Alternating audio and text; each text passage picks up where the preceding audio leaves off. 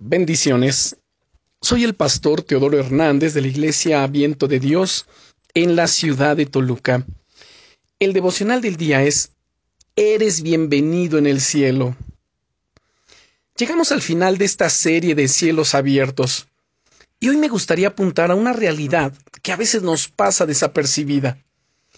El apóstol Juan, mientras estaba recibiendo la revelación del Apocalipsis en la isla de Patmos, explica la visión que tuvo diciendo en el capítulo 4, versículo 1 de Apocalipsis, Después de esto miré, y aquí una puerta abierta en el cielo, y la primera voz que oí como de trompeta, hablando conmigo, dijo, Sube acá, y yo te mostraré las cosas que sucederán después de estas.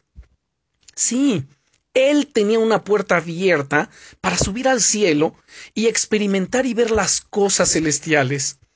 De igual manera, nosotros tenemos una invitación para entrar en el lugar santísimo con libertad, según la carta a los Hebreos capítulo 10 y versículo 19, para presentarnos delante de Dios con un corazón abierto, sincero, deseoso de estar con Él.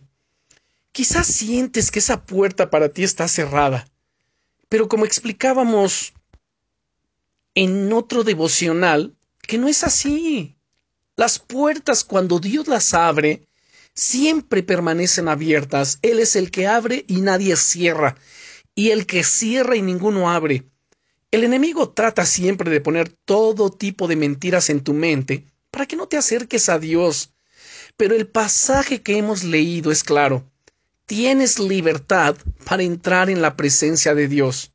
Amado hermano, amada hermana, eres bienvenido en el cielo.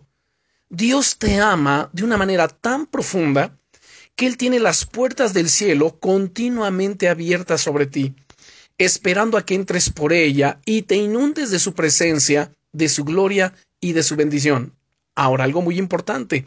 Al decir que entres en el cielo, no necesariamente es para que ya te mueras y entres en el cielo.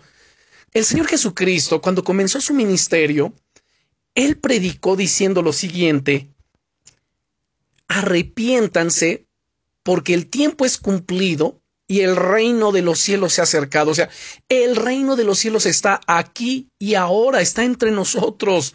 Y la única manera de entrar en el reino de los cielos, en esta tierra, en esta vida presente, es arrepintiéndonos de nuestros pecados. Es como el Señor Jesucristo le dijo a Nicodemo en el capítulo 3 de San Juan, de cierto, de cierto te digo, que el que no naciere de nuevo no puede ver el reino de Dios. El que no naciere del agua y del espíritu no puede entrar en el reino de los cielos. Así que es necesario arrepentirse, estar ciertos de haber nacido de nuevo y en automático tú entras a los cielos, al cielo aquí en esta tierra. Por ello es que te estoy diciendo que las puertas están abiertas, esperando a que entres por ellas y te inundes de su presencia, de su gloria y de su bendición. No hay nada que se pueda comparar a estar con Él y no hay nada que pueda apartarte de Él. En este día, no pierdas la oportunidad de pasar tiempo en la presencia de Dios, en oración, en alabanza, en adoración. Pon música de adoración de fondo y empieza a abrir tu corazón ante Él. Mientras le expresas todo lo que hay en tu corazón y declaras las promesas, confiesas las promesas de Dios sobre tu vida. Esto es muy importante que tú lo hagas, que tú lo creas. Y así entonces aférrate a las promesas de Dios. Levántate hoy con fuerza. Deshazte de las tinieblas, de esas mentiras de las tinieblas que quieran venir a tu mente. Dios está contigo, y si Dios es contigo, ¿quién contra ti?